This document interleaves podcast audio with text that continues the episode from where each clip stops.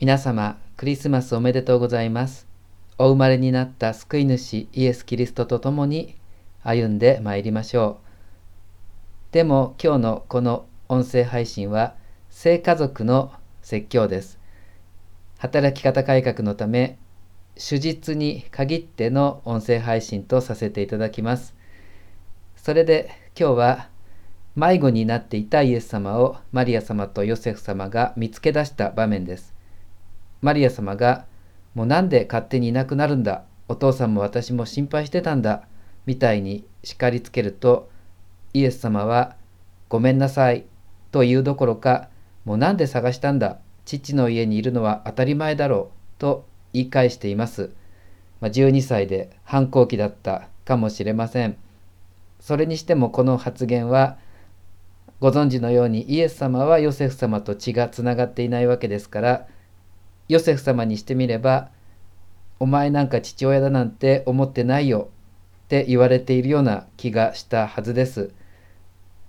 それにマリア様にしても3日も行方不明になっていた我が子が見つかったというのに無事でいてくれてありがとうって抱きしめるなんてことじゃなくって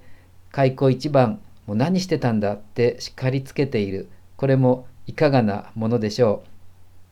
そもそも両親ともイエス様がいなくなったことに丸一日全然気がついてさえいなかったって一体どういう親子関係だったんでしょうか。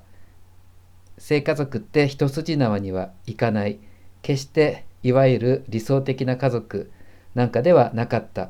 嫌をなくそんなことが透けてきてしまうのが今日の場面です。そして一応母はこれらのことを全て心に収めていたとなってますが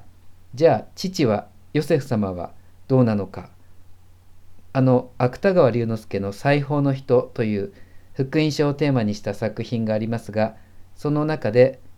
ヨセフはどうひいき目に見ても筆教余計者の第一人だったそう書かれています父親という役割は時に影が薄く非常に孤独なものかもしれません。遠藤周作の深い川にはこんな一節があります。人生の中で本当に触れ合った人間はたった二人、母親と妻しかいなかった。主人公の男性の言葉ですが、本当に触れ合った女性はではなくて、本当に触れ合った人間は母と妻だけだったって何かとても確信をついている洞察だなと思えてしまいます。いずれにしてもヨセフ様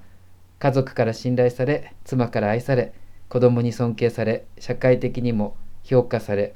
理想的な家庭の大黒柱というような父親像ではありません。今年はヨセフ年でしたが今日のこの場面で登場しているけれども何にも語っていないヨセフ様それは妊娠していたマリア様を黙って受け入れたその姿と通じている気がしてなりません。華やかさもかっこよさもないしいわゆる幸せでもない。けれども華やかさとかかっこよさとか幸せとかそんなものをはるかに超えている命がどんな家族にだって満ち溢れていること。家族こそ永遠の命の体験であるということ。それを今日のこの場面聖家族が私たちに示してくれているのではないでしょうか。